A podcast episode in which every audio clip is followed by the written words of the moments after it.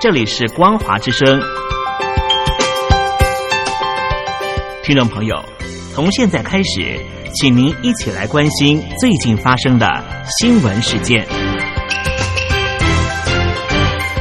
欢迎收听《光华随声听》。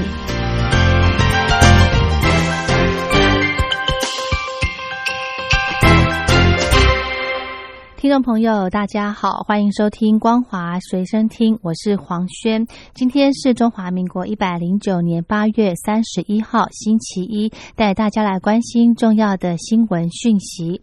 中共官方钳制民众的黑手深入司法界，意图管控律师界。根据报道，从八月份到现在，湖南省六百六十名的律师涉及双重国籍和兼职，申请注销律师执业证获得批准。根据统计，从四月七号到八月二十七号，湖南省已经注销了一千两百六十七人的律师执业证。大陆全境对律师行业进行大清理，有分析指出，近期内对律师的管控会更严格。分析显示，大陆全境对律师行业进行大清理，也涉及维权律师，但这只是前奏。目前，大陆官方对律师的整治是为管控做准备。如果未兼职被吊销律师证，将失去生活来源，便于大陆官方管控，基本上没有什么话语权。内蒙古人权团体指出，中共官方欲在内蒙古以汉语取代蒙古教学的秘密计划，引爆当地大规模的抗议活动，导致紧张局势升温，全面抗议大陆官方企图进行文化灭绝。中国大陆全境的粮荒情况日益恶化，官方推出的光盘行动发生不少光怪陆离的窘况。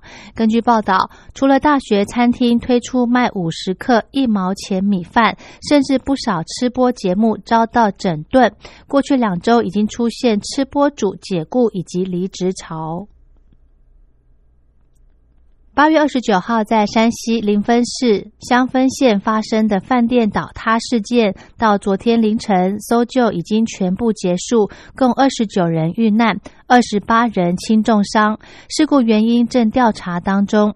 根据初步了解，发生意外时有民众正在办寿宴，不料大厅的屋顶突然坍塌。由于官方贪腐成习，公安长期废弛，未依法验收，却能使用。在中共总书记习近平二十六号颁授的民警旗帜之后，中共公安部在今天宣誓，全国公安将全力投入维稳，维护国家政治安全和社会稳定，为中共十九届五中全会召开创造安全稳定的政治社会环境。受到新冠肺炎疫情的影响，在香港上市的中国大陆大型银行的业绩全面倒退，顿利普遍下跌超过百分之十，但各行的股价在今天仍保持稳定。短影音平台 TikTok 的母公司字节跳动在昨天晚间表示，已经注意到中共官方日前发布的禁止与限制出口技术公告，将严格遵守相关法规处理技术出口的业务。天主教香港教区辖下的香港天主教正义和平委员会近期登报募款，为实施国安法之后的香港祈祷。但是政委在昨天突然宣布，因教区不赞成募款方式及拟刊登的祷文内容，计划因此暂停。日本首相安倍晋三在今天上午与美国总统川普通电话。安倍在谈话中应有告知将辞去首相，以及再次的确认美日同盟的重要性，并希望在新冠肺炎与安保政策方面，在与美国继续的紧密合作。巴尔干半岛国家蒙特内哥罗在今天举行国会大选，初步的出口民调结果显示，执政党社会主义者民主党虽然小幅领先最主要的反对派联盟，但双方都没能拿下国会过半的席次。美国对中国大陆企业的制裁越来越频繁。从二零一八年以来，已经先后公布十批制裁的名单，涉及三百零一家中国大陆企业、关联企业或政府机关，其中以科技企业为主，尤其以华为相关的企业最多。制裁的理由包括涉及国安、人权和南海军事化等等。日本首相安倍晋三因为健康因素请辞。共同社等日媒报道，自民党拟于十四号下午在东京都内饭店进行新任党主席投票。由于自民党是执政党，新任党主席将成为日本新首相。自民党也已经向在野各党提出，九月十七号举行临时国会任命新首相。有七十三年历史的爱丁堡易碎节在今年改为线上举办。台湾推出台湾季，开展台湾在表演艺术界的国际能见度。二十八号荣获爱丁堡易碎节奖项的肯定。澳洲总理莫里森表示，澳洲今后在处理中国大陆的议题上，仍将保持借机行稳的政策。尽管面对经济胁迫，也绝不出卖国家主权和安全。在中国大陆，政府的支持快速推展了再生能源，使得中国大陆成为全球最大再生能源生产国。但因为补贴即将停止，该产业面临风险。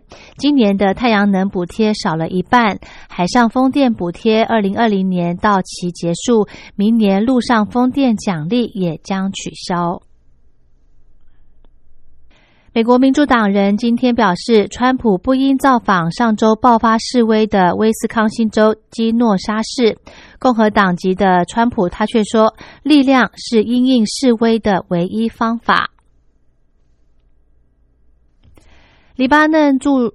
黎巴嫩驻德国大使阿迪布在明天渴望获任命为新任总理。他已经获得主要党派支持，筹组新政府，待处理棘手的国政，包括财务危机以及首都贝鲁特港区大爆炸的后续等等。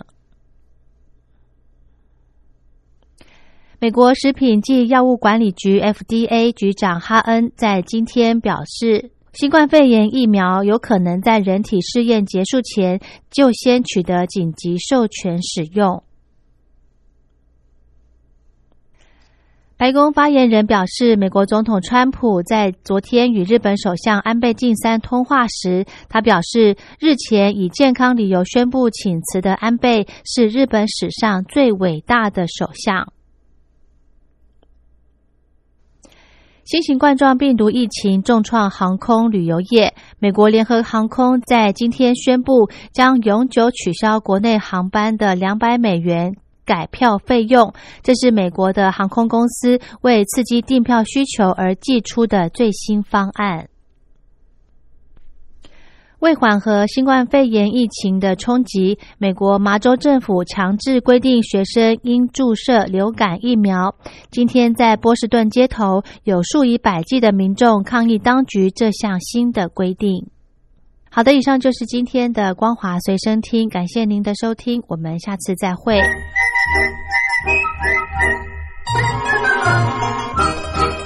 口哨在西方是引起公众注意的一种方式，可以让大家觉察到不容易被发现的问题，所以将几发弊端的人称为吹哨者。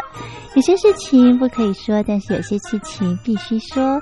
说跟不说的一线之隔，决定了谁可以成为接地英雄。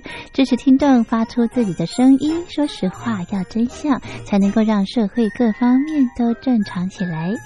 请听众安心接币，勇敢吹哨就可以参加抽奖。来信请您寄到台北北门邮局一七零零号信箱，或者是用电子邮件寄到 lily 三二九小老鼠 ms 四五点 highnet 点 net，并将姓名、年龄、职业、地址、邮编、联络电话、电子信箱资料填写完整，就可以参加活动。哨声响起的活动到八月三十一号，请听众勇敢的发出自己的声音，安心接币，勇敢吹哨，就可以参加抽奖。